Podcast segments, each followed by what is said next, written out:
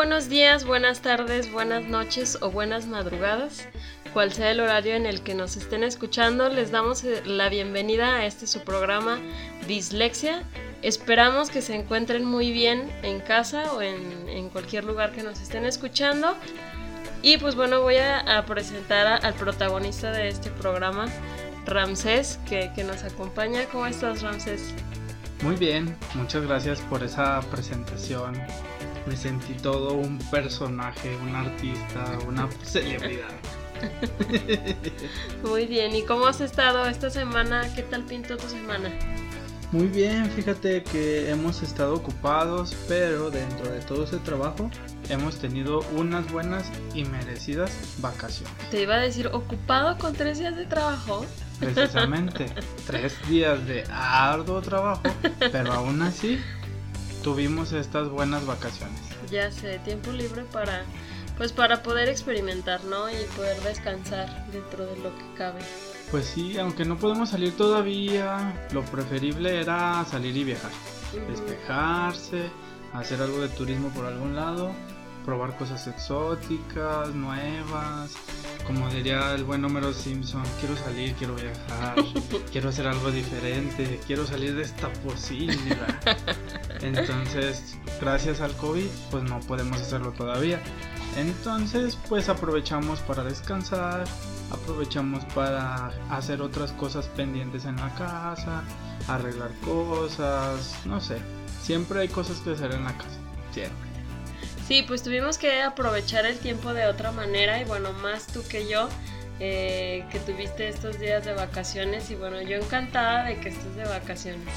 Pues es que realmente cuando sales de vacaciones o te tomas un par de días, eh, realmente lo que pasa es que haces cosas a lo que no estás acostumbrado. Es decir, puedes hacer algo interesante de comer. Sí, por eso digo que encantada, porque... Bueno, pues, es que iba para allá. me tuve que sacrificar. Bueno, es que la verdad, como en episodios anteriores, como lo hemos comentado, realmente siempre tratamos de experimentar con la comida. Y ya que experimentamos y ya que empezamos a tener este tiempo libre, pues lo aprovechamos haciendo alguna receta, algo que vemos en internet o en la tele, en una revista entonces, pues también recordé hace algunos ayeres que pues me sabía varias recetas. Ah, sí, sí, antes de que continúes déjate interrumpo. Porque él no está para decírselos, pero yo sí estoy para contárselos.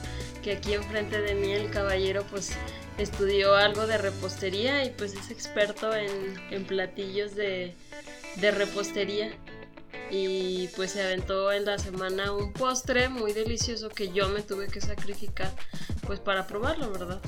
Y pues bueno, una se tiene que, sacrificar, digo, vieran cómo sufro de, Ay, qué de que estés de vacaciones. Pero si tú no te quedas atrás. ya sé. Bueno, ahí nos echamos competencias con el plato fuerte y el postre. Pues más Pero bien a ver, no competencias, más bien fue coincidencia. Y sí, tú platícales tu, tu platillo, que estuvo muy delicioso, por cierto. Bueno, en ese día yo me encargué de hacer el postre, porque ese postre fue un pie de queso de Oreo. No, sí. sí. un cheesecake de Oreo. Ajá, bueno. O sea, en el ámbito acá profesional es cheesecake de Oreo. De Oreo. Entonces, nos estuvimos acordando de la receta, estuvimos checando cómo se hace y todo, y ahí experimentamos. Fue un poquito como complicado porque tratamos de que fuera un postre vegetariano. Y se preguntarán que por qué vegetariano. Y es porque no tiene grenetina. O sea, eh, la mayoría de este tipo de países que son fríos llevan una grenetina y este no.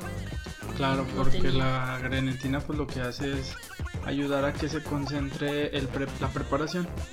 Eh, esta grenetina le hace tener un estado más sólido o más gelatinoso para que tenga más la forma de pie.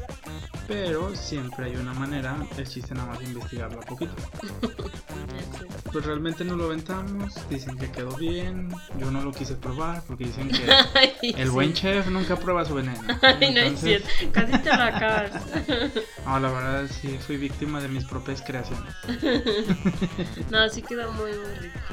Pero cuéntales el proceso. Después se los dejamos en Instagram, pero cuéntales el, el proceso así rápido, breve. Perfecto. Este, más que nada fue preparar, bueno, primero tienes que ir a la tienda, conseguir un paquete de galletas Oreo. En este caso es una caja completa. Creo que vienen 16 paquetitos o algo así. Entonces lo primero que haces es lo más divertido. Triturar todas las galletas, hacerlas polvo con todo y el relleno cremosito que tiene Sí, nosotros pensamos, bueno, al menos yo creí que no iba a quedar así todo oscuro, que se iba a pintar de blanco. Pero no, quedó todo pues como el color oscuro del Oreo. Sí, pues es que realmente cuando lo haces polvo, lo primero que tienes que hacer es eso porque necesitas hacer la base del pie. Y la base del pie siempre es como de galleta. Entonces al momento de hacerlas polvo te estás dando cuenta que todo se combina. Tanto la, el relleno cremosito como la galleta y se hace como una tipo masa. Y eso debe de quedar súper fino, ¿verdad? O sea... Mm, no, sí, bueno, pulverizado. Sí, me refiero porque lo de arriba es un poquito más entero. Y en la base sí es este, pues sí, más, eh, más molida, más... Sí, pues tiene que quedar pulverizado. Eh, y una vez que ya estaba hecho polvo, bueno, ustedes se van a dar cuenta porque la vacían las galletas en una bolsita, de preferencia estas tipo Ziploc, para que la puedan reutilizar para un paso que viene después. Eh, las machacan bien, bien, bien, bien, bien, bien. Ya una vez que esté todo pulverizado, eh, lo vacían en un recipiente. Para esto deben de tener ya a la mano un molde para pie. Entonces este molde lo ponen a un ladito, agarran un recipiente, vacían ahí todo la, la quebradera que hicieron. Y van a calentar la mitad de una barra de mantequilla en el horno de microondas. No, mentira. Es la barra completa. Sí, yo dije no. Sí, es que se me fue. Entonces, eh, pues se hace líquido obviamente, le ponen un minuto y medio, dos minutos ahí en el horno de microondas. Creo que con un minuto y medio es le basta. Pues dependerá de la... Dependerá del horno, cómo calienta cada... horno. Pero bueno, tiene que estar líquido, en pocas palabras. En el recipiente donde vaciaron el polvito o lo que trituraron, vacían completamente lo que se derritió de mantequilla. Con una cuchara, con un palito, o si ya deciden ser muy artesanales con la mano, lo revuelven. Bueno, de preferencia con la mano no porque se van a quemar. Entonces eh, lo revuelven y se va a empezar a hacer una masa. Esta masa la dejan reposar un momento en lo que preparan lo que va a conformar el pie. Entonces vamos a trabajar ahora con lo que es queso crema. Ya sea Filadelfia, del que ustedes quieran, vamos a tener que batirlo con obviamente una batidora, ¿verdad? De preferencia. de preferencia. Pero lo curioso acá fue que nosotros en, ah, ese momento no teníamos la batidora. Entonces lo pueden echar tanto el queso crema, una cucharadita de azúcar, una media taza de crema y un segundo de leche Nestlé. En la licuadora lo revuelven bien, le paran, le vuelven a mover, le vuelven a dar encendido a la licuadora, le paran lo vuelven a revolver para que todo se mezcle muy uniformemente. Y esto le va a dar lo que en la cocina le llamamos aire a la mezcla para que esponje. Y se va a hacer el pues lo que conforma el pie esto cremosito que te pues, después te estás comiendo. Una vez que ya tengan esa mezcla lo que tienen que hacer es pasarse a su recipiente con lo que trituraron agarrar su molde y como ya se enfrió un poco la mantequilla en conjunto de con la galleta, lo que va a hacer es que hay una masa ahí ya. Entonces esa masa la vas a embarrar, por decirlo así, en todo el molde. Exacto. Haz de cuenta como si estuvieras aplanando una galletota y la hicieras acá bien enorme. Entonces una vez que ya tienes todo eso, o el molde cubierto de galleta, lo que mezclaste tanto en la batidora o en la licuadora, o como ustedes lo quieran batir o mezclar, lo van a vertir ahí. Una vez que lo vierten ahí, eh, lo expanden y lo meten al refri. Tiene que durar de 30, 40, 45 minutos en el refrigerador, pero en el en la parte de arriba, exacto, en el congelador. Ahí, bueno, se me pasó decirles el tip para que quede chido. La chida de esta receta es los paquetitos de Oreo que les sobraron, porque pues van a gastar la mitad de lo que viene en la caja para hacer la masa para la base. Y luego la otra mitad de paquetitos lo van a usar para triturarlas de manera más entera, no tan en polvo. Y eso lo van a mezclar con lo que revolvieron con la batidora para hacer lo que viene siendo el pie. Eh, lo integran, lo revuelvan poco a poco para que no pierda el aire la mezcla y después lo vacían a la base o al molde de pie. De donde está su galleta. Exactamente. Después eso lo meten al congelador y lo dejan ahí de 45 a 50 minutos.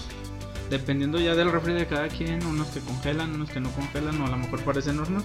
Depende de cómo congele el de cada quien, ya será el tiempo que va a variar de estar ahí. El chiste es que quede pues esto, el, o sea... Muy frío, casi congelado. Y, duro, o sea... Exacto. Aquí la clave es el frío, porque lo que el frío hace le ayuda a que tenga esa consistencia de pie. Y que no la mezcla que tú preparaste en la batidora, en la licuadora o donde lo quieran preparar, eh, tenga esa consistencia no tan dura. Ni de nieve, ni, de, algo tan... Que sea suavecito, así medio sponge. Que te, se te, lo partas. otra vez. Y lo quieras comer. Dios mío, qué triste que ya se terminó.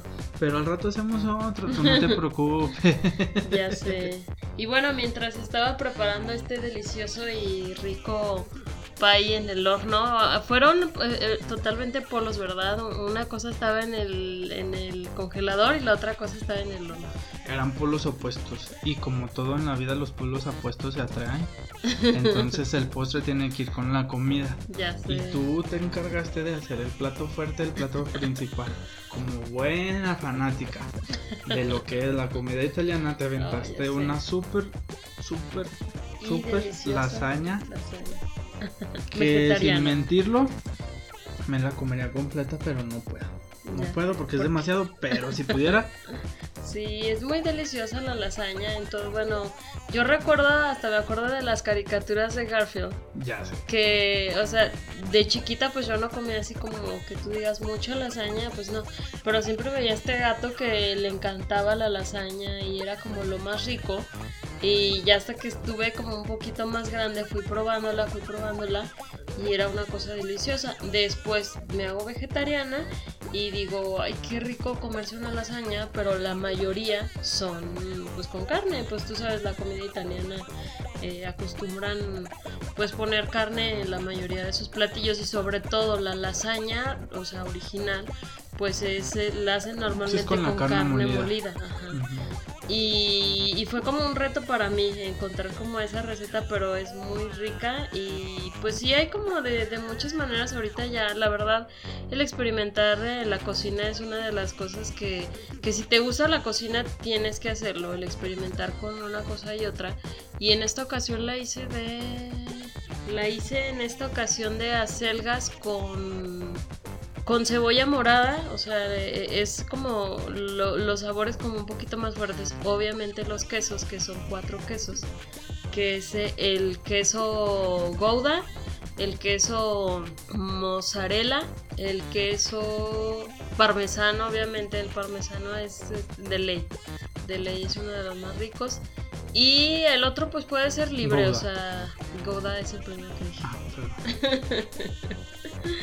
Sí, es Gouda, manchego, parmesano.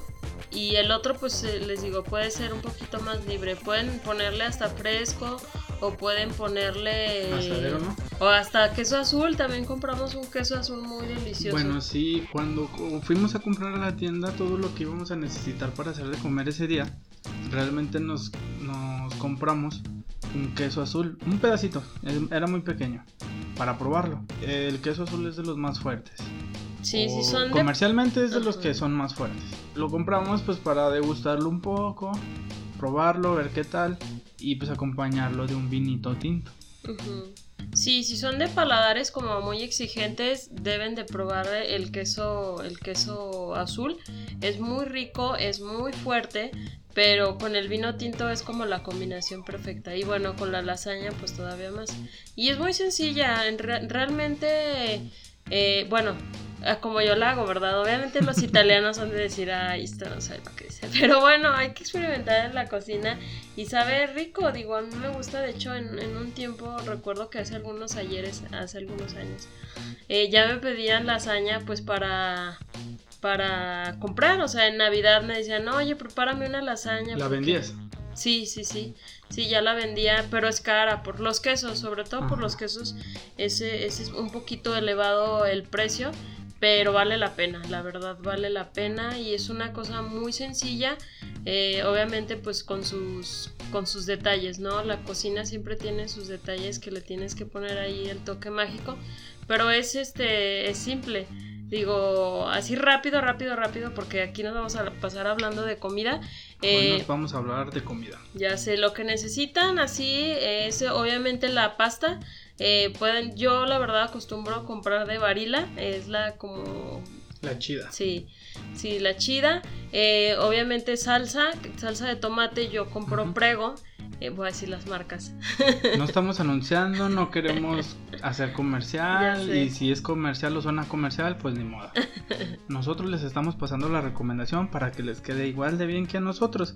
Ya ustedes, si tienen alguna otra marca de su preferencia, pues igual pueden ahí escribirnos a ver qué tal les quedó. Incluso en alguna de esas nos echamos una competencia. Ya sé. Que se ha visto. y sí. Bueno, y luego es, es esto. Ese, eh, los quesos, obviamente los, los, que les mencioné. Puede ser de quesos el parmesano, de preferencia que tengan de los dos, es decir, de polvo y del pues queso normal, rallado y eh, pues lo que lleva dentro, como quien dice, la lasaña, es eh, las acelgas, cebolla morada, mantequilla, champiñones y creo que creo que ya y pues bueno las especies de pimienta, sal y todo esto, ajá. Bueno, Primeramente el relleno lo que tienen que hacer es eh, la cebolla morada picarla. A esta cebolla morada a mí me gusta ponerle un poquito de azúcar. Le pongo poquito azúcar, le pongo pimienta, le pongo sal y luego dejo que se sofría la cebolla, o sea, es decir, que se haga como un poquito transparente. Después pongo las acelgas un poquito picadas, no las dejen freír como mucho porque estas se deshacen muy rápido. Y luego ponen también los champiñones con un poquito de mantequilla, se me pasó a decirles. Esto lo fríen con un poquito de mantequilla y aceite para que la mantequilla no se les queme. Después, pues, eh, eh, pues esto ya que esté cocinado, ahora sí lo ponen en el molde, en la base, o sea, la base que es de aluminio o del recipiente que lo tengan puede ser de vidrio, pero tiene que ser un recipiente que obviamente pues aguante, el, calor. Sí, porque se hornea, ¿no? He visto mil tragedias en internet de cómo este, se deshacen. Hay que hacer explotar los moldes. Sí, no inventes. Es que acuérdate, sin miedo al éxito, hay que echar a perder para, aprender. Ya sé. Y bueno, en este molde que tienen, lo van a, eh, pues ahora sí que con mantequilla en todo alrededor le ponen para que no se, mm, pues para que agarre el saborcito. Como si lo barnizara. Ándale, así tal cual. Y después eh, eh mm, ponen lo que es la salsa, o sea, para en todo alrededor igual, así. ¿La vertimos? Ajá, la vertimos toda la, bueno, un poquito de salsa y eh, van a poner lo que es, eh, pues, la base que son la pasta.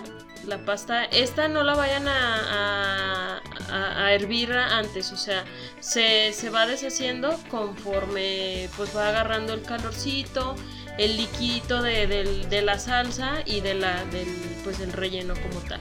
O sea que la hoja de la pasta, directamente de la caja, la sacamos.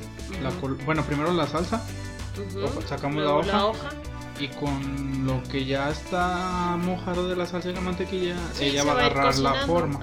y obviamente cuando ya entre al calor, se va a terminar de cocer. ah, ok, ok. Digo, la verdad he visto, he comido lasaña y todo, pero nunca me había fijado como el detalle, el punto bueno es que de la preparación. entretenido tu pie. Sí, pues realmente, es que realmente parecía competencia de ver quién acababa primero.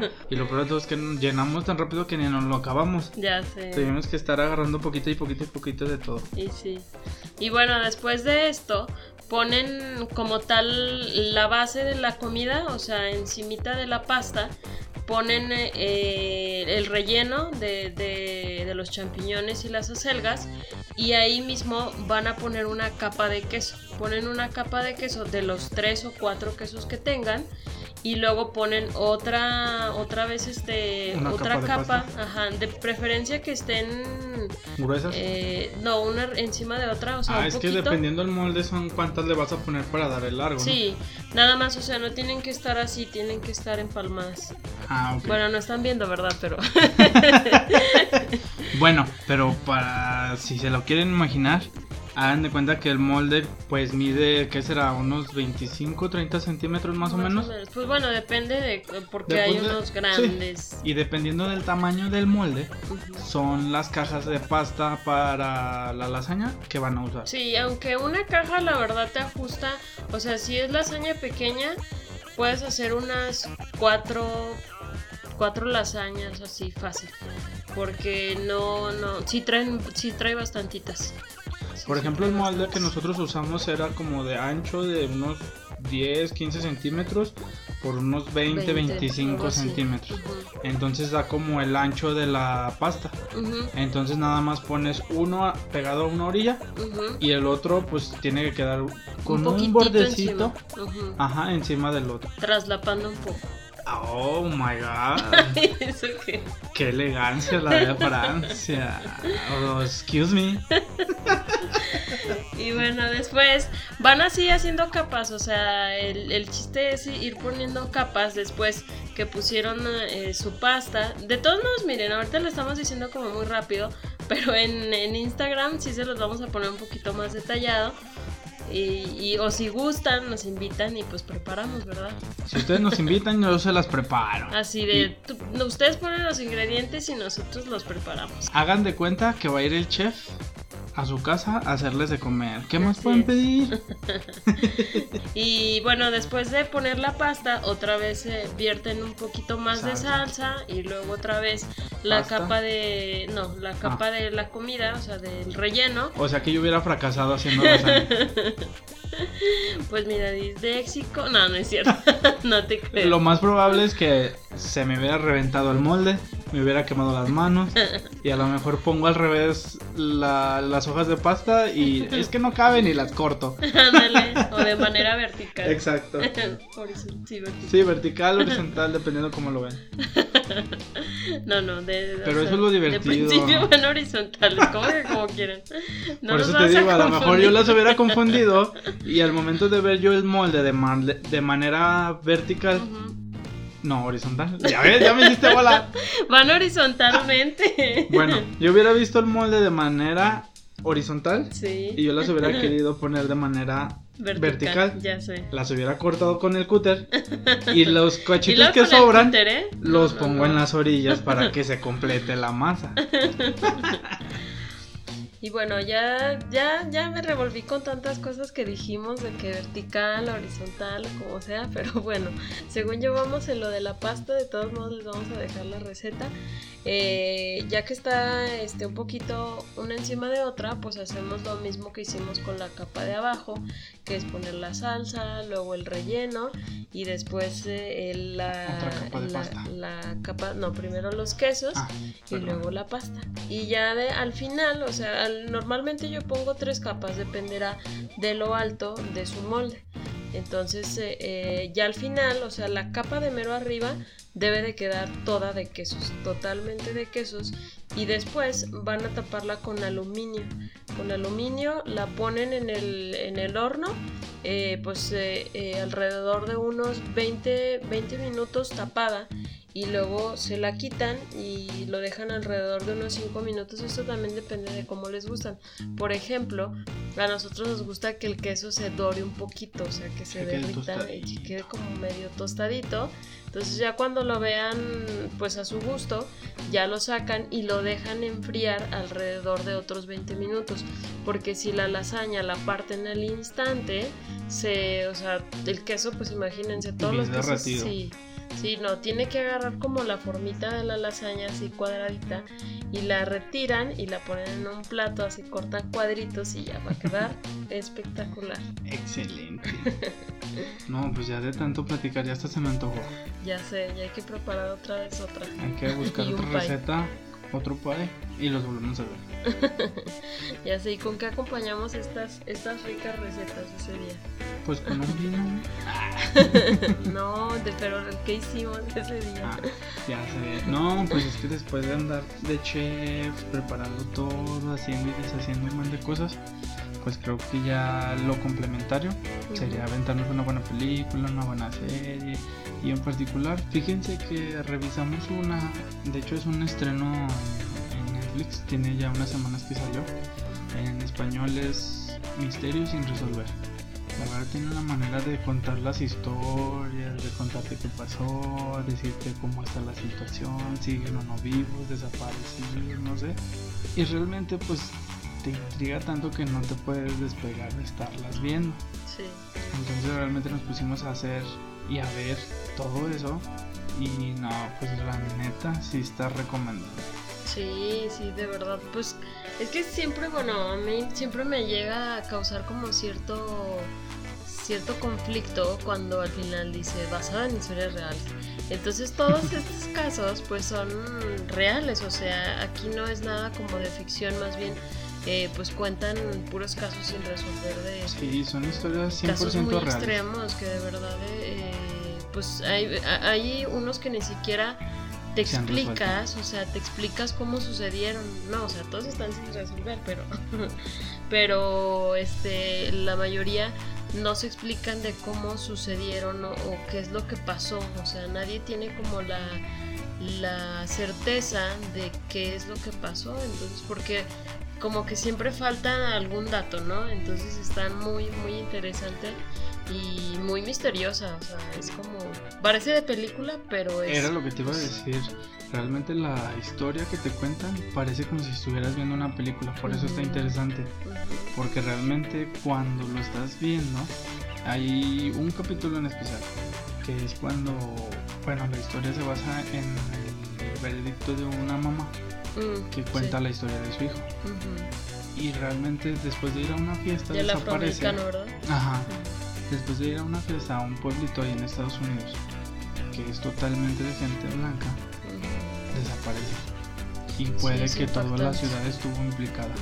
Entonces tú dices, no manches, eso realmente están... nada más se ve en las películas. Ajá, todos están involucrados porque el caso pues eh, eh, duró abierto unas varias semanas los policías según eso no pero antes de que Ah, lo sí. encontraron eh, o sea la policía según ellos eh, No, buscaron y nada. todo y con perros y demás y no encontraron nada pero tampoco dejaban entrar a la familia a buscar como pues sí ajá y resulta que después de varios meses les dicen pues ya ya pueden pasar y la familia a la media hora encuentra el cuerpo o sea Exacto. y súper cerca de la casa donde sucedió y te quedas En así el de donde hasta hubo un equipo de búsqueda. Sí.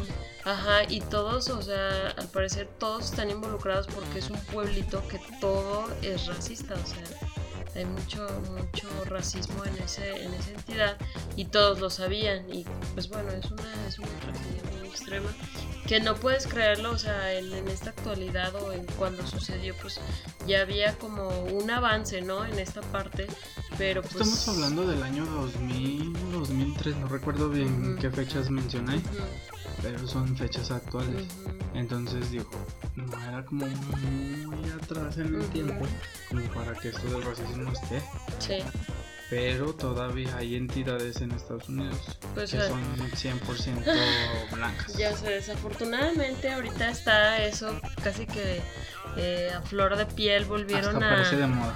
a prenderle fuego a la, a la fogata, como, como se podría decir, porque pues ya estaba, hubo un cambio, un avance muy extremo cuando pues Obama es presidente, ¿no? O sea, es algo muy impresionante y dices, wow, ya hay un avance, ya hay un avance en la humanidad, y ya hay un presidente que es afroamericano, todo el apoyo, pues todo esto, ¿no? Y de que pues las personas también afroamericanas se den cuenta hasta dónde pueden llegar, ¿no? A liderar uno de los países primermundistas y luego llega este tipo Trump y pues es un retroceso enorme, o sea, enorme. Y dices, pues este tipo es como muy racista y sus ideas son como muy retrógradas y de todo. Pero lo, lo más extremo es que hay gente que lo sigue. O sea, eso es como, dices, wow, ¿dónde está escondida esta gente? Pero bueno, yo creo que la gente que vive allá, o sea, sí sabía que todavía hay como muchas personas que están en contra de, pues de, de, la gente de color, ¿no? La gente que está más al sur, o sea, hablando del mapa de Estados Unidos, que para nosotros aquí en México sería el norte, eh, lo que está más pegado al sur, eh, viendo el mapa de Estados Unidos, es lo que es más racista. Y lo peor es que agarraron parejo, ¿no? Es triste que el racismo pues sea en general, o sea, no solo con afroamericanos, sino con latinos en general, no tanto mexicanos, sino latinos, o sea, en general. Es lo que te digo, ya ves que ya agarran parejo, latino, negro, chino, gay, gay latino, gay chino, chino latino, americano, afroamericano, latino, colombiano, puertorriqueño, no sé. Ahora sí que pues no sé, una ciudad como Nueva York, que es una ciudad donde conviven muchas culturas en un mismo pueblo, eh, pues también sufre de todas estas anomalías. Pero creo que es muy diferente la vida que se vive en Estados Unidos, a diferencia de cualquier otro país, en todo el mundo. Sí, sí, sí, pues están ahí en el, en el ojo del huracán. Exacto. Sí, no, es muy impresionante cómo la mentalidad de esta gente puede llegar de manera colectiva y actuar también de esa manera para sí, pues es sembrar, agredir a alguien. Sí, es sembrar otra vez. Y bueno, aunque la mayoría de, la gente yo siento, no sé, eh, pero yo, yo me inclino un poquito a que la gente que es que piensa de esta manera ya es mayor. Pero pues no te creas, o sea, teniendo este, este presidente Donald Trump, desafortunadamente empiezan a sembrar una semillita en las nuevas generaciones y pues empiezan a provocar esto de pues somos una raza superior y demás, pero bueno. De hecho estaba leyendo un caso de, eh, que se ha presentado incluso en distintos videojuegos. Actualmente hay un videojuego que está muy de moda. Es el de Call of Duty eh, en específico en la campaña de Warzone, que es una de las campañas online que pues ha tenido mucho realce. Artistas juegan, se conectan para jugar con la gente. Incluso varios de mis amigos juegan este juego y quitaron una seña. Haz de cuenta que, como cuando nosotros estamos jugando Gears of War, puede hacer una seña de pulgar arriba o acá aplaudiendo con tu personaje, ¿no? El personaje que tú agarrabas en este juego que te menciono hacía la señal de OK. Mm. Que es con tu mano, juntas el pulgar y el dedo índice. Y los demás dedos, pues los extiendes, ¿no? Y esto lo quitaron, ¿por qué?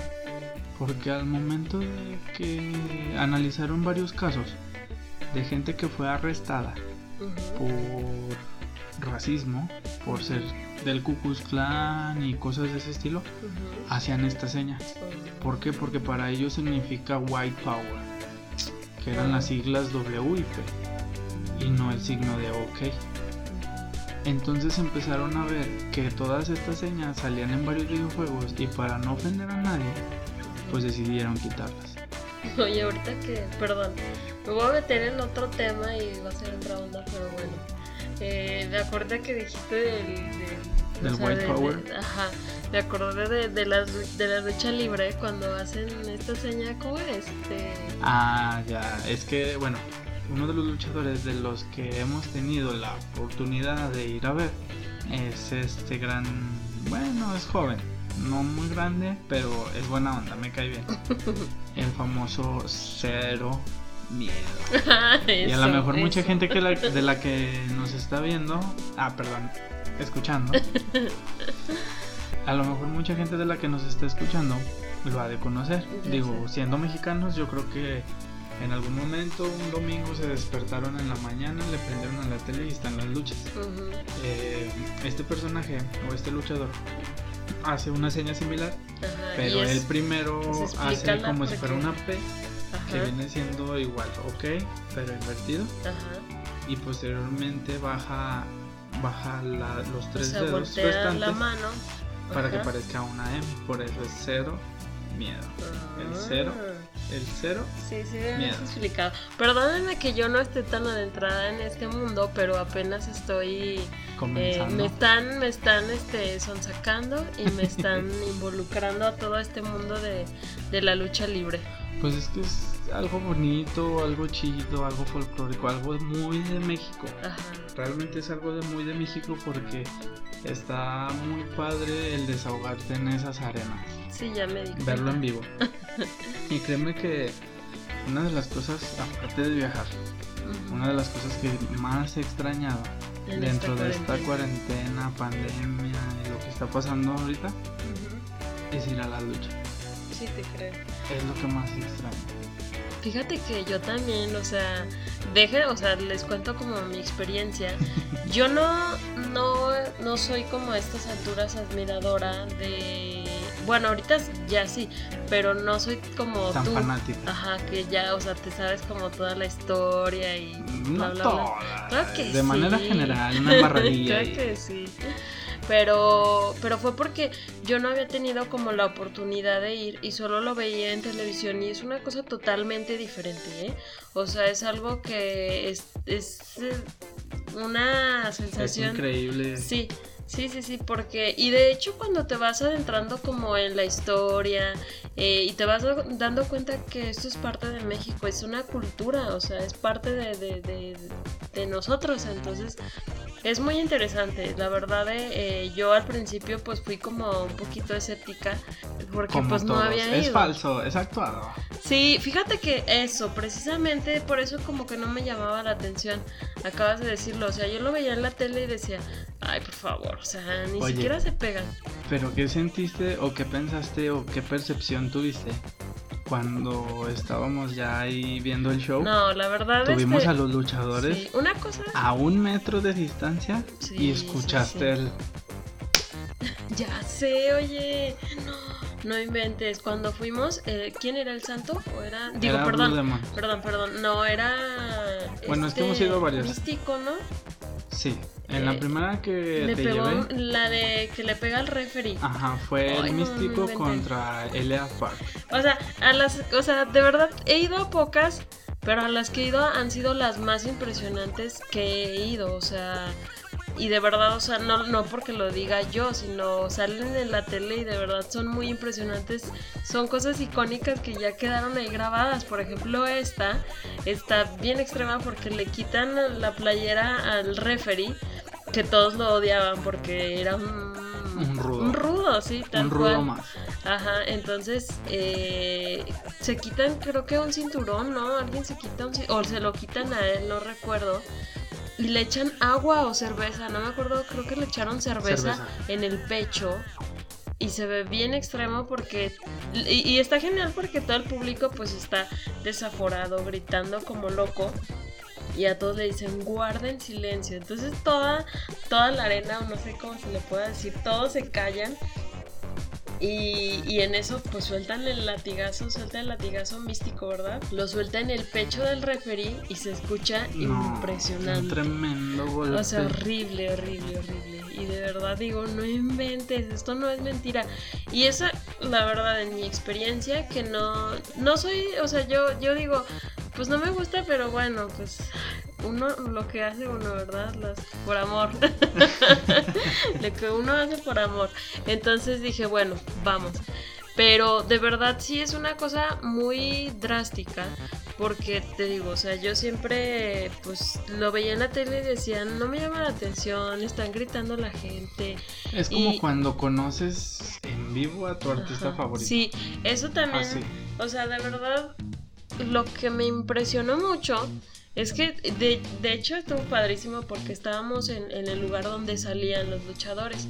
Y, pues bueno, sí, lo que a mí, a mí me, mi color favorito así de todos es el azul así. Y en eso sale el luchador Blue Demon, imponente, gigante, y con su capa súper hermosísima, azul y brillosa.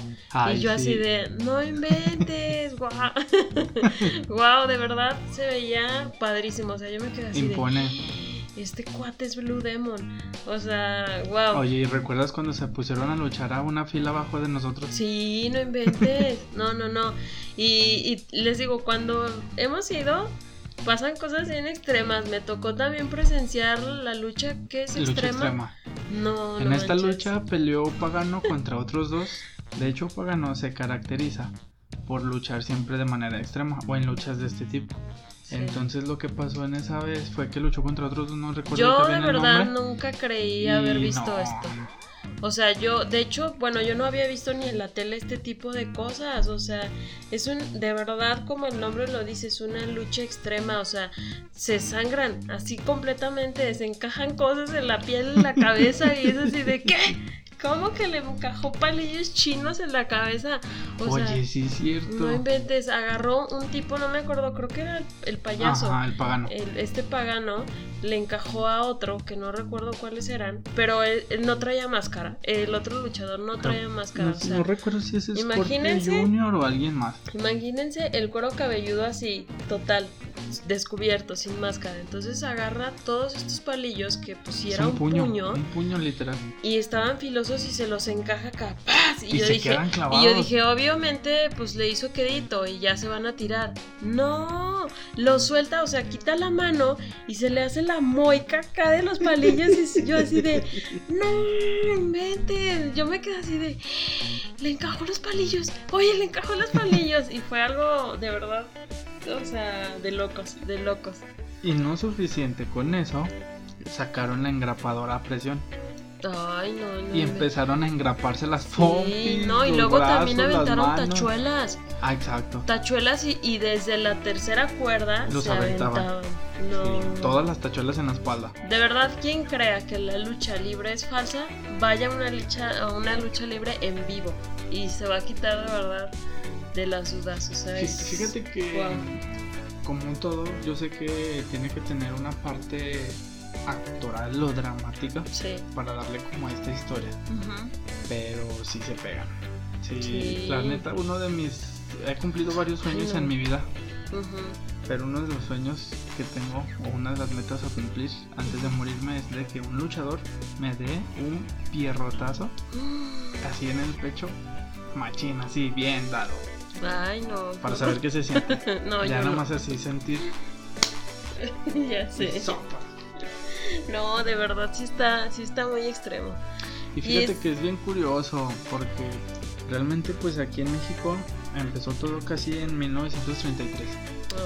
Y eso te iba a preguntar, o sea, ¿qué luchador o qué personaje es el que trajo a México pues toda esta cultura? O sea, ¿quién, quién empezó? Aunque casi que ya sé la respuesta, pero bueno. Pues de hecho no fue un luchador, fue un señor que pues tuvo la visión en 1933, por aquel entonces, eh, él vino, él es, no recuerdo si estudiaba, el chiste es que era abogado.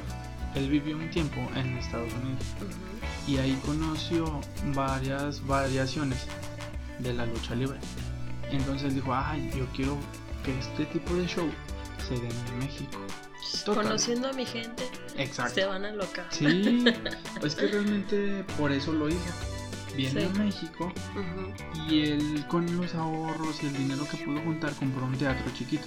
Pero ¿de dónde sacó ese dinero? Porque no, ah, creo que... tampoco de sus ahorritos acá de como no sé de quién era abogado. Como la gaviota con sus novelas, ¿no? Por algo estaban Estados es que vino con dólares. Ah, ya, no, sí, se le duplicaron. No, pues antes estaba más caro. Ah, qué sé yo. No, entonces cuando él viene, aparte tuvo la suerte de sacarse la lotería.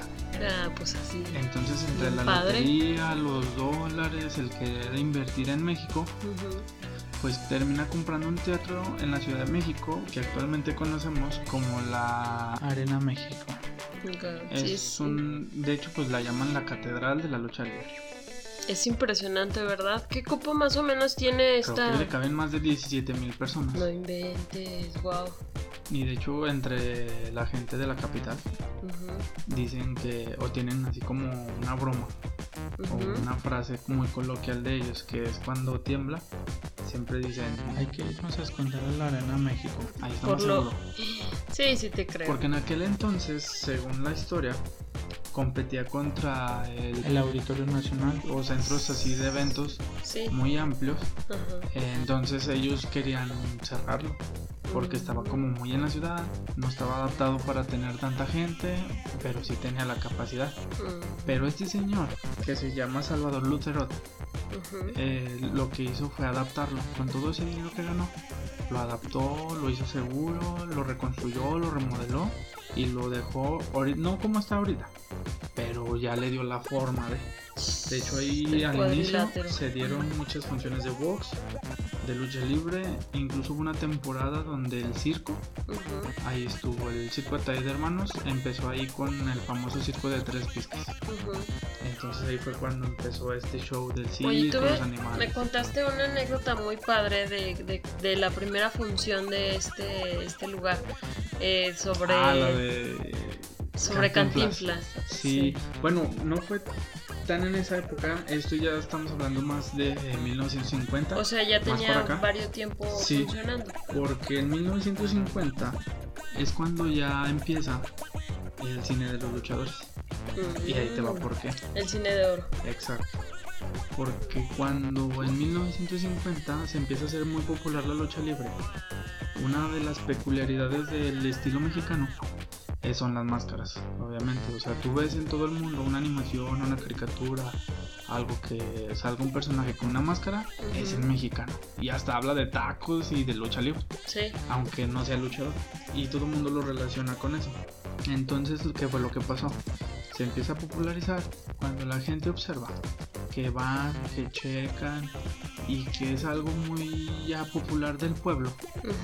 Eh, lo que pasó fue que muchos artistas, por la locación donde estaba esta arena coliseo, eh, muchos artistas de la época empezaron a asistir a las luchas y les empezó a gustar empezaron a ver que era interesante. Que Pero fue al mismo tiempo que salieron las películas, o sea, por las películas. Por las películas ellos los cineastas, ok. Pero también los del cine empezaron a involucrarse un poquito. Que era lo que pasaba, María Félix, Cantinflas, por mencionarte algunos, eran de los personajes que les gustaban asistir a las luchas. Mm. Entonces, en ocasiones ellos invitaban a más gente, cineastas, personajes, actores, no sé. Y estas películas de, por ejemplo, de El Santo contra las momias y todo este tipo de cosas son parte del cine de oro, ¿verdad? Pues sí y no.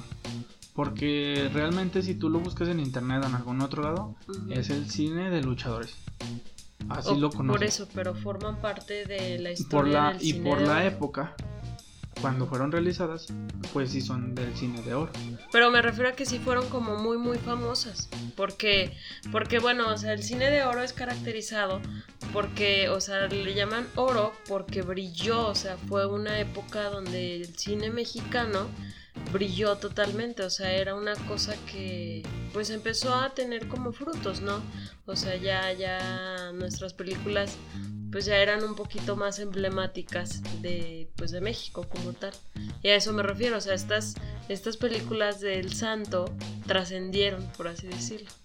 Pues sí, porque realmente, como tú dices, el cine de oro dio a notar mucho la cultura mexicana. Pero el cine de luchadores dio a notar el deporte.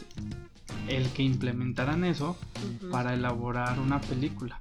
Porque para toda la gente o niños que vieron esta, en esa época, claro, que vieron estas películas, fue para ellos ver a un superhéroe como nosotros a lo mejor ahorita vemos a todos los héroes de Marvel.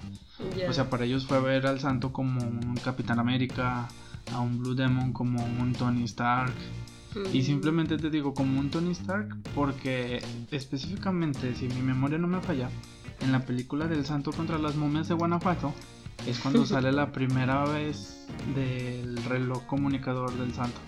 Eh, y hay una frase y todos lo vimos e incluso muchos lo traíamos de rington en nuestro celular viejito, que era cuando el santo le hacía Santo llamando Blue Demon, Santo llamando Blue Demon, contesto Blue. Y tú dices, no manches, ¿de dónde sacaron esa idea tan loca? Ni tan loca. Actualmente pues ya lo vemos. Ya existe. Es un hecho, es una realidad. Y en aquel entonces decías, pues qué. Y de ahí Buzz Lightyear le copió a ellos. ¿Por qué? Pues porque Buzz Lightyear Ah, su comunicador. ah, ya, ya, ya. Probablemente. No, pues qué impresionante, ¿no? Y, y, qué padre como todo este, pues todo este bagaje cultural que, que, está de por medio, ¿no? Y la anécdota que decías, realmente es, en una ocasión, cuando ya estaban las películas, obviamente los iconos más grandes de todas estas películas fue el Santo y el y Blue Demon. Y fueron los iconos más reconocidos. En una ocasión, uno de estos personajes del cine de oro es Cantinflas. Entonces Cantinflas también le gustaban las luchas. No recuerdo bien qué show o qué evento había en esta misma arena, en la Ciudad de México. Y lo que pasó fue que él no quería que la gente, el público que había ahí, que era demasiado, se le acercara al momento de cerrar el show. Entonces él dijo, ¿sabes qué? Yo no sé. Yo mejor salgo antes. ¿Y quién iba a entrar antes que yo? No, pues que el luchador el santo. A que él cierre. Y él nunca pensó que iba a pasar lo siguiente. Cuando él sale del escenario, entra el santo, da su plática, da su show y todo, la gente empezó a ovacionarlo de tal manera que se olvidó de Cantinflas. No lo pelaron. O se ovacionaron al santo. Y el santo se llevó las palmas, la gente se le acercó, estuvieron con él, saludándolo y autógrafos y todo eso de artista. Y nadie peló Cantinflas. Y Cantinflas le dijo al representante o al organizador del show, en la vida me vuelvo a presentar cuando este señor esté en el mismo show que yo. Me voy. No es posible. Nunca se lo imaginó y esto es porque realmente El Santo y Blue Demon, El Rayo de Jalisco, eh, Black Shadow, muchos de los personajes icónicos del cine de luchadores tuvieron un cómic y estos cómics se vendían en los puestos de revistas. Entonces también eso los popularizó aún más. Porque los artistas como Cantinflas y todos ellos pues tienen sus películas. Pero la gente, realmente el deporte de la lucha libre era de la gente obrera, de la gente, por no decir pobre, porque no eran pobres porque tenían para pagar un boleto, pero era de la gente que andaba en la calle, que podía llegar al puesto de revistas leer el periódico sin comprarlo y con el peso que traían llevarse un cómic del santo, leerlo y dárselo al niño, a su hijo. Entonces esto es lo interesante porque es una representación del bien contra el mal. Rudo contra técnico. ¿Tú qué eres? Yo soy rudo, 100% rudo. Claro, siempre, siempre, siempre tiene que haber el polo, ¿no? Pues yo soy técnica, yo soy técnica y siempre voy a ser técnica. No, la verdad, eh, o sea, soy técnica de corazón. Pero también me gusta uno que otro este luchador rudo. Por ejemplo, pues eh, pues por su color, ¿no? O sea, Blue Demon la verdad es, es un el rudo más técnico. Ya sé, o sea, y eso me gusta de él porque, o sea, es rudo, pero también pues tiene como que ahí corazón de, de, técnico. Y es que está chido porque, por ejemplo, cada personaje que existe en lo que es la lucha libre, pues puede cambiar de bando, ¿no? Una temporada puede actuar de técnico, otra temporada puede actuar de rudo, y conforme le va gustando y generando más audiencia, pues es lo que a lo que te orillas. Ajá. Ahorita que dijiste de bando, me acordé y de verdad ah, este, o sea, de... qué miedo. Yo tengo un miedo así tremendo cada que salen, pero adelante, adelante. La verdad, de las de las cosas que más me gustan de la lucha es ir a ver a las exóticas. No no tienen una idea de verdad cómo me hacen reír. Sí, de verdad, o sea, también luchan, porque sí se pegan también. Pero dan un show que de verdad te hace reír y son bien simpáticas, o sea, y, pero sí, el miedo, ¿por qué te da miedo? A ver. Es que se agarran besando al público. Ya sé. Y por suerte nunca, nunca me ha tocado. Por suerte. Pero y si no estás tú para defenderme. Sí, no, yo, yo me, me, subo arriba de ti porque no oye. Pero sí he visto, sí hemos visto cómo. Pero bueno, agarran a los que están hasta menos adelante. Entonces, eh, nosotros son como los escasas tres filas antes de eso. Ya sé. Pero de repente que se alocan y se suben más arriba y es cuando ándele. No, pero de verdad este me hacen mucho reír y las exóticas de verdad son una cosa impresionante, o sea, también es de respetarse ¿eh? y, y, pues lo platicamos en estos días cómo, cómo es tan curioso que, que pues ellas yo te preguntaba, o sea, oye, pero mujeres luchadoras, supongo que nada más en esta última época. Y pues tú me enseñaste videos de que había Que no. luchas cuando el santo, o sea, el verdadero santo, porque no el hijo del Estamos santo. hablando de el 1950. santo, ajá. O sea, ya había luchadoras. Y, y- y luchaban enmascaradas. Sí. Ahorita sí, por lo sí. regular luchan sin máscara o sus máscaras tienen un diseño más femenino, por decirlo así. Y antes no, Sí. la máscara era muy similar a la del santo, porque era como la base. Pero Y ya quién sabe, quién sabe en qué época empezaron a salir las exóticas. Pero también, bueno, a mí también lo que me gusta es como la historia de los personajes, ¿no? Por ejemplo, Blue Demon, bueno, Blue Demon Jr. y Blue Demon Papá, sus historias Vidas son muy como- difíciles. Sí, y, y eso pues también pues habla mucho de la persona, ¿no? Es algo que es pues como tal una profesión y si ellos se quisieron dedicar a eso, pues wow, pero qué impresionante, o sea, el, pues el ser una exótica y que, y que te enfrentes este, a todo este mundo, pero ellas son bien, este, como que no exigen, este, ¿cómo explicarlo? O sea, no sé cómo, porque bueno, es un poquito confuso de explicar, pero ellas nunca han exigido inclusión porque siempre han sido aceptadas.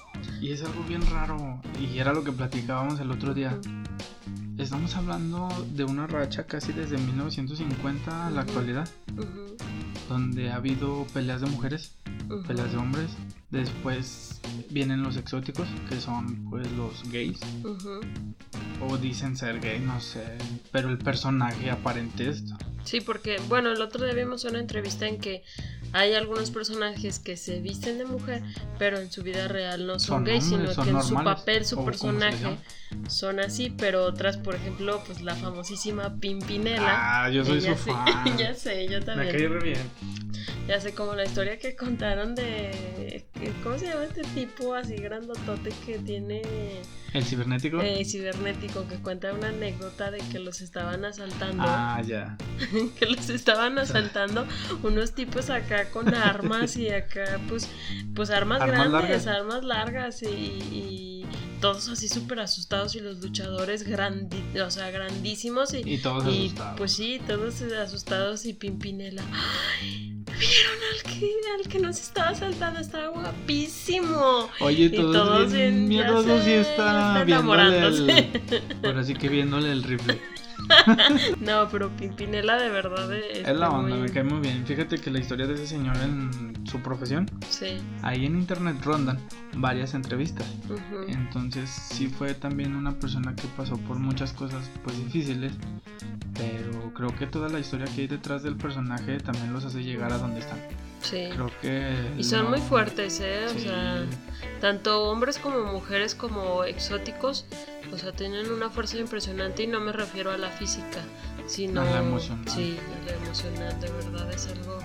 Y de verdad de ese también todo se lo es que tiene que ver todo de la mano con, con México, co- o sea, con la sátira mexicana, Sí. con el ambiente mexicano, con este esta onda de que pues son carretas, pero pues los hace de fuertes, o sea, mal. eso, Puedes ajá. burlarte sin ofender a nadie. Y eso los hace fuertes, o sea, entras en un papel de, pues estamos cotorreando, o sea, si, si te digo Sí, y, si te agüitas, pierdes. y, y, pues de verdad no inventes, o sea, vimos a viejitas o a señoras, yo me quedé así de, ¿what? Oh, ya sé. Gritándoles acá. En una ocasión extremo. de esas veces que fuimos, la señora que te gusta tenía alrededor que será ya como 80, casi 90 Ujú, años. Sí, más o menos. Y gritando Ya groserías sé. que ni yo me sabía. Sí, sí, sí, yo me quedé así ahí de, todo el fuá. señora, Yo hasta sí me señora, por sentí- favor, siéntese. O sea, para que yo me haya sentido apenado. Ya sé, no, de verdad es algo impresionante, pero también te causa risa, digo, Sí. también, y sí es cierto, sí te vas como a desestresar. Y es que es eso, o sea, realmente el luchador y en varias cosas y lecturas y reportajes, videos que tú puedas encontrar, te vas a encontrar con esto. Cuando el rudo entra en el papel, su papel es también meterse con la gente. Eh, sí, pues es la característica de un rudo, siempre, ¿no? Siempre, siempre. ¿Por qué? Porque fuerzas a que la gente le vaya al bueno. Y si el bueno no gana, la gente se mete. Sí. Y algo bien curioso, el día que vayan a las luchas, si una lucha es buena, ahí les va el tip o la chida para que identifiquen si una lucha es buena o no. A ver. El tip es que si una lucha es buena, la gente de alrededor y de todas las gradas o de donde estén va a aventar monedas. Ah, sí, al final, ¿verdad? Ajá. Y si a la gente y no le bueno, gustó la de lucha, no todas las veces nada. que hemos ido, avientan un chorro de monedas. Sí, no, y no creas. De verdad. Monedas, billetes. Oye, y de verdad nos ha tocado, pues muy, muy, este, siento como que afortunada, porque pues te digo, no conozco como del todo, pero a- aquí el, el- el locutor que está enfrente de mí Ah, me platica toda la historia. Tú, me platica toda la historia de todo y es algo que pues está muy padre. O sea, yo siento que pues tú sentiste más, más cosas que yo cuando vimos a, a las parcas eh, pues en un mismo Ya sé. en un mismo ring y, y, pues algo como impresionante y, pues ya no está una, ¿verdad? Y fíjate que es muy lamentable que pues parte del show. Es también atentar contra su vida. Sí, pues Porque arriesgan literal el físico ujú. y pues hay algunos que no salen. De pues hecho hay una frase, desafortunadamente. sí, hay una frase que ellos mencionan mucho, entrevistas y cosas así, Ay, sí. que es ellos saben siempre cuando suben al ring, pero no si bajan vivos. No Y si está bien fuerte esa frase. Sí, y sí es verdad, o sea, pues hemos visto varias historias, hemos conocido varias historias de luchadores, pues que... Y nos ha tocado ver accidentes en las Que- veces que las veces que hemos ido. No, inventes, Nos ha el tocado ver aventó desde, accidentes fuertes. desde arriba, de, o sea, de las tres cuerdas, me acuerdo que fue, o sea, de verdad fue, o sea, súper manchado, porque todos los luchadores estaban abajo y todos se supone que, Que iban a a cacharlo, pero este luchador es del que se da un montón de Sí, vueltas, vueltas en el aire. y no Nadie cayó lo ahí cachó, donde no inventen, cayó con la cadera súper horrible. Y luego el que vimos que se aventó como si fuera un tope y se disloca el hombro Sí. y que se levanta con el hombro abajo y la clavícula sé. arriba. O No, sea, pues bien está bien extremo. pero es, es- ellos se arriesgan tanto para dar un buen show. Sí. Y la Pues neta es que creo que, todo el mundo debe de ¿no? ir de su... a un show así. Cuando Sí. se acabe lo del COVID y pase todo esto, Ya sé. Mínimo a uno, Ujú. a uno, a sacar todo lo que traiga. Sí, sí, no, pues es que... 100% terapia. Sí, yo se los recomiendo porque les digo, o sea, yo no era fan de las luchas, de hecho, pues no, nunca me llamaron así como mucho la atención hasta que me sacaron. y la verdad es una experiencia como muy padre, o sea, sacas la atención. Eh, te impresionan los luchadores porque de verdad, bueno, a mí me encantan los que se dan muchas vueltas en el aire y se son más avientan acrobáticos. se avientan desde adentro del ring, desde las tres cuerdas, afuera del ring, o sea, Vuelan. es algo que, wow, de verdad, tienen que hacer muchísimo ejercicio, esto es de disciplina. Practicar las maniobras, las disciplina. ejecuciones de las maromas, Sí. todo, todo, todo, todo. Y todo tipo de luchadores, o sea, hay unos que están bien gorditos, pero tienen que entrenar y entrenan y Bien dicen, más vale maña que fuerza. sí, sí, sí, sí. Oye, bueno, ¿y tú, este, cuál crees que sea el rudo más rudo de todos los rudos? El rudo más rudo de todos los rudos. Sí. Híjole. Para mí, el hijo del perro guayo. ¿En serio? El creador de los perros del mal. Que fue el que... Sí, él también tuvo la desgracia de morir en el ring. Eh, sí, sí vi, sí vi los videos. Sí, ahí en internet están los videos. Él ¿En serio? ¿Pero crees que él era el rudo de los más rudos? A mí se me hace, porque en la temporada que me tocó verlo, nunca lo pude ver en vivo, Mm, pero siempre lo vi en la televisión. Ajá. Y siempre que yo lo veía, siempre andaba de maldoso, siempre Eh. hacía maldades y era así como que, sí, a este le vamos a pegar.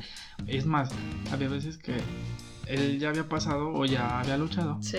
y salía de los camerinos a zapatear a un fulano ahí y se regresaba y así como de, aquí mandan los perros del mal. Oh, oh, oh, oh". Wow, no, pues sí, sí, este. Pero pues, hay muchos, hay sí. muchos rudos muy, muy rudos. En su temporada de rudo, creo que el hijo de Dr. Wagner, él también fue uno de mis preferidos. ¿Qué fue el con el que te fotografiaste? Sí, tengo una foto con él. Ah. Ahí igual luego se las pasamos. ya sé. Estaba súper emocionado como un niño chiquito.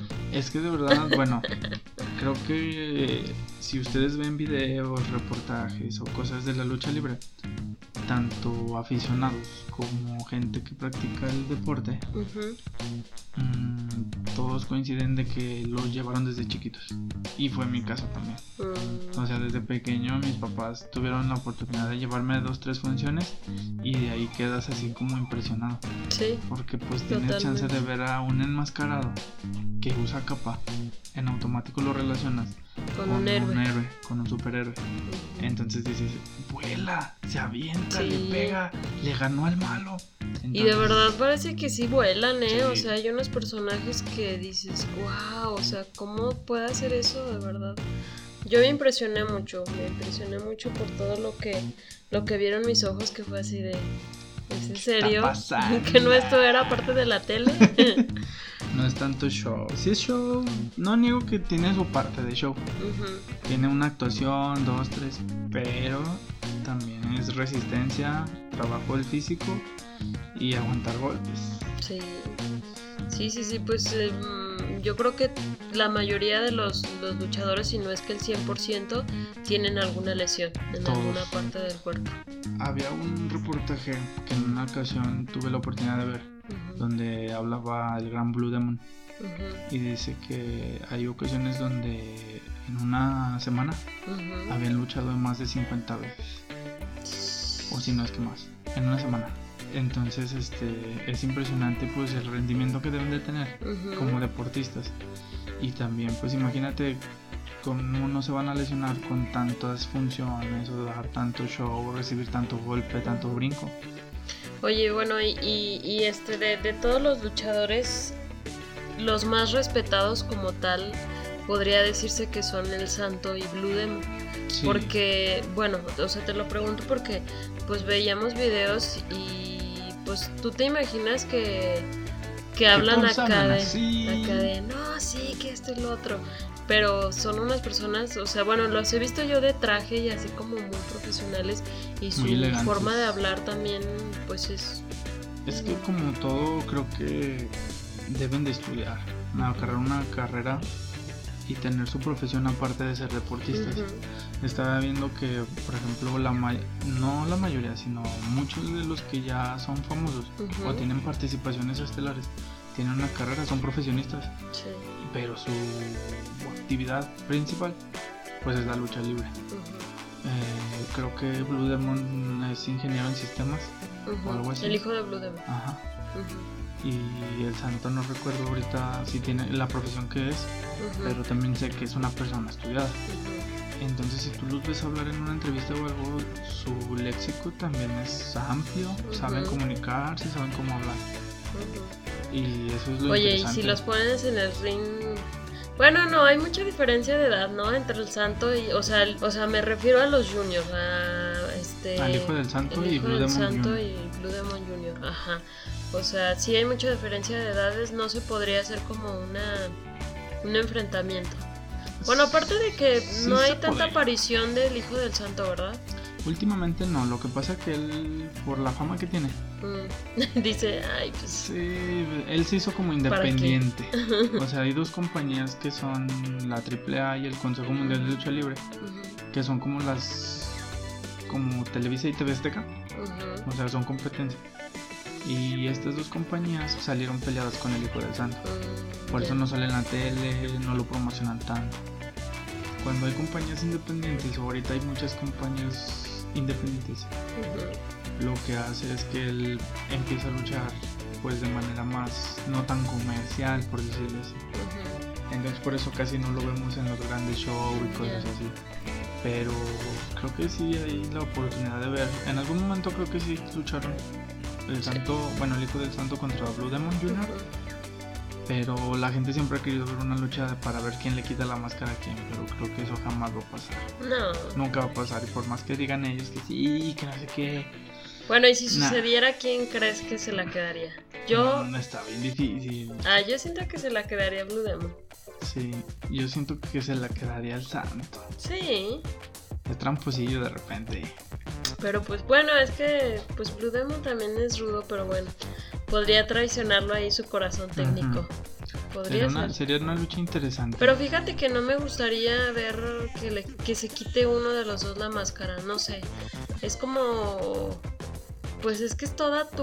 Es como quitarle la. ¿Cómo se le puede decir? Pues la, no la devoción, sino la ilusión a un personaje que tú has visto por Sí. muchos años y de repente ya lo ves sin lo icónico que Sí, es su sí, sí. máscara. Entonces Sí, no, creo creo que, que no, yo que no. así se quede. Sí. Ese tipo de, de cosas no me gustan si ya son luchadores que son muy, muy, muy posicionados. Si son acá de besones, bueno, pues que se la quiten, total. Pero ya en este, o sea, Y en las aparte por grandes. la fama y todo lo que Sí. representan sus máscaras, no, es algo que no puede pasar. Sí, y luego, o sea, o sea, tú dices, ya lo conozco así, o sea, ¿qué tal que ves su cara y te decepcionas así de, no, yo me lo imaginaba de tal manera, o yo me lo azul, imaginaba. y Pues de hecho, morenito. Blue Demon Jr. sí tiene ojo azul. Mira, mira. Sí. no, yo sé que sí. Sí tiene sus ojos Pero es azules. porque es adoptado. Ay, No, él lo Sí, reconoce, sé. es adoptado. O sea, pero lo dijiste así lo- como de, sí, pero pues es adoptado. Pues es la verdad. De hecho, No, de cuando verdad, estuve su con historia- él platicando la última vez, Su historia está muy padre, de verdad es una persona que sí que sufrió mucho. que le batalló, ¿eh? O sea, desde la infancia y pues eso también te alienta, o sea, el conocer como toda su historia. Bueno, a mí me, me di- dije, wow, o sea, A mí lo que me causó como impresión fue el hecho de que su papá no lo quería dejar luchar. Sí. Y en una ocasión descubrió que él estaba entrenando en otro gimnasio. Oye, pero al y- principio dice que, que lo trataban de la patada, ¿no? Para que pues se Es que su papá lo estaba poniendo a prueba. O sea, no quería que luchara. Él quería que. Que lo traían dieran- como costal. Exacto. Que lo trataran tan mal que dijeran, "Ay, esto no es lo mío. Y se retirara. ¿Y cuál él fue no su desistió. sorpresa? Pero hay una historia que dice que cuando quiso debu- debutar, antes de luchó contra su papá. Pero bueno, perdón, te interrumpí. Estabas contando que, o sea, que, que él fue a otro gimnasio. Ah, sí, fue a otro gimnasio a entrenar lucha. Entonces su papá se dio cuenta al momento de que lo puso a luchar en su gimnasio y vio movimientos que nadie le había enseñado. Mm, Entonces dijo, ah, caray, este se está yendo a otro lado. eh, Habló con él y todo, y le dijo, ¿sabes qué, papá? Pues es que la neta sí quiero luchar, estoy yendo a otro gimnasio, aprendiendo así, así, porque así. tú nomás me traes de costal. Exacto. y fue cuando el papá dijo, bueno, está bien, vamos a darle. Pero ya cuando iba a debutar, Unos días antes, dijo, ahora sí te voy a hacer la prueba para ver si puedes o no luchar, o qué tanto quieres luchar. Y luchó con su papá. Pero su papá de tal manera para que no luchara, le dislocó el hombro. Su propio papá le dislocó el hombro. Qué impresión.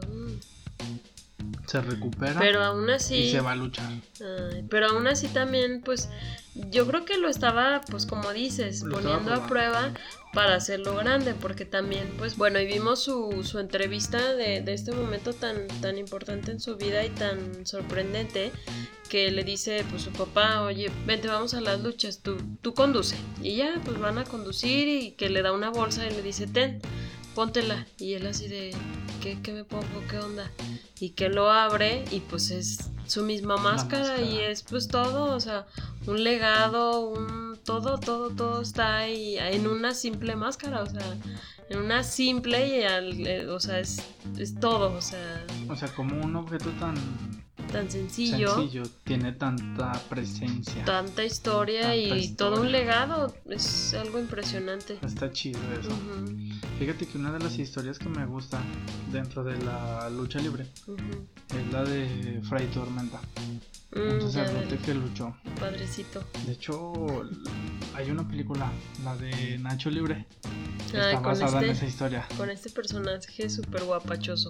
Ah, el gran Jack Black. Ujú, Me cae bien. Es muy simpático. Sí, sí, él a pesar de todo, pues quiso ayudar a unos niños. No tenía como a cargo de él un orfanato, pero había muchos niños de la calle que no tenían nada y nada más se andaban drogando. Mm. Entonces él tuvo la oportunidad de, antes de ser sacerdote, eh, tuvo la oportunidad de estudiar lucha y hacer ese deporte. Entonces él dice, bueno, voy a poner ahí un colchón y así les voy a enseñar para que se quiten del vicio en la calle. Entonces él trató de hacerlo. Pero por andar haciendo eso, creo que pues descuidó un poco el templo donde estaba o algo así. Y empezó a tener problemas pues, con los altos rangos, que eran como sus jefes, no sé cómo se les llama. Entonces ellos le llamaron la atención de que eso no es algo que debe de estar haciendo un sacerdote. Y él necesitaba ganar dinero para mantener todo y para mantener a los niños con esa actividad. Entonces él decidió meterse de luchador. Él conocía a varios por el deporte que ella practicaba. Entonces sí, se metió, tuvo muchas broncas, pero ganó cierto dinero para mantener a los niños. De hecho, él cuenta una anécdota donde en una lucha eh, estaba así frente a frente. No recuerdo el personaje contra el que estaba luchando, pero dice, déjate ganar, es para los niños. Ah. Y él siempre lo hizo con afán de ayudar a la gente. De hecho, después... ¿Y lo logró? Sí, sí, sí, sí. O sea, batalló mucho, tuvo un, cómic este, y fue muy nombrado en aquel tiempo. Y pues sí pudo salvar y ayudar a estos niños. De hecho, uno de los este, luchadores que han salido de su gimnasio ha sido el gran místico. El ah, místico, él fue su entrenador, él salió de ahí. Y hace mucho tiempo, y en la actualidad creo que todavía sigue siendo sacerdote, y antes de iniciar la misa, a veces se pone su máscara, se puede tomar una foto contigo y así. Y mm. posteriormente se quita su indumentaria de luchador, se pone su sotana y se pone a dar misa como cualquier otro sacerdote. es muy interesante, se me hace chido, pero digo, como un deporte tan versátil, sí. tiene tantas historias. Sí, sí, sí, es toda, pues toda una, un bagaje cultural, ¿no? Literalmente. Literalmente. Ya sé, oye, bueno, ya por último, porque ya no sé, alargamos un chorro, creo que no sé cuánto tiempo llevamos. me está diciendo que le corté desde ya rato, pero no le hicimos caso. Nada más una pregunta última. ¿Cuál de, de, de, estas películas de luchadores, cuál es tu película favorita y por qué? Pues la que comentaba hace rato, que es Santo contra las momias de Guanajuato, por el reloj comunicador del Santo. O sea, es como el detalle así como más finito que tiene esa película. Y aparte pues está grabada en la ciudad de Guanajuato. Sale la pues el lugar donde tienen a las momias, salen los callejones y pues la gente que ya ha tenido la oportunidad de visitar Guanajuato, pues si tú la ves vas a decir, ay, yo pasé por ahí, no manches, esto y lo otro. Entonces creo que esa es la más entretenidilla. Bueno, pues ahí está todo. Estábamos hablando de. De comida. No, estábamos hablando de, de, misterio y ya nos fuimos acá en, lo del ok. pues es que todo tiene una relación. Están en dislexia. Todo tiene una relación misteriosa, cósmica y espacial. Ya sé. Y bueno, pues ya yo creo que ya hay que, hay que cortarle porque el productor ya nos está viendo feo desde... Desde hace rato. Ya sé. Sí, prometemos que no nos vamos a volver a extender tanto. Pero era un tema que nos gustaba a todos. ya sé. Pues prácticamente es todo.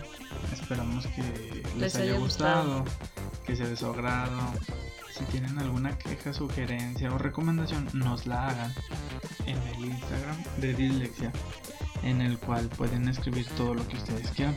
Actualmente estamos ya subiendo más contenido, cosillas ahí, y algunos memes, no sé.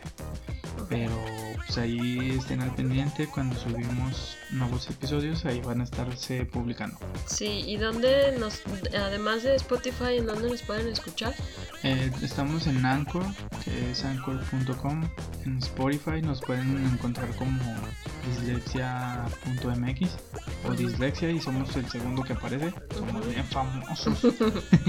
no, bueno, déjame decirte que ya tenemos un fan de Corea, tenemos un fan de Los Ángeles que les gustan las luchas, les gustan los cómics y entonces ahí hemos recibido muy buena respuesta de parte de ellos y pues si nos están escuchando un saludo hasta un saludo hasta allá donde estén. Compártanos. Compártanos. Y, eh, por ejemplo, en Google, o sea, ah, para quien no tiene Spotify, nos pueden ¿cómo, encontrar. ¿cómo, le, ¿Cómo se busca? Eh, ustedes pueden entrar al navegador de Google desde su celular o desde su computadora y nada más en el buscador escriben Google Podcast. Les va a abrir la página especial para los podcasts y en el buscador buscan dislexia.mx o dislexia y ahí nos van a encontrar. Muy bien pues ahí está. Ahí están las, los links y bueno, los enlaces también se los dejamos en el Instagram. Compartan el programa y igual pues háganos sus sugerencias.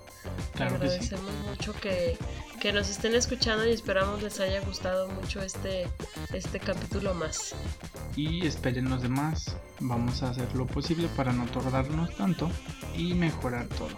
Esta ocasión no hemos tenido tantas fallas técnicas, pero eso se debe a que nuestro gran productor nos está ayudando. bueno. Muy bien, pues por parte de nosotros es todo. Pásenlo bonito, tengan buena semana y hasta la próxima. Cuídense.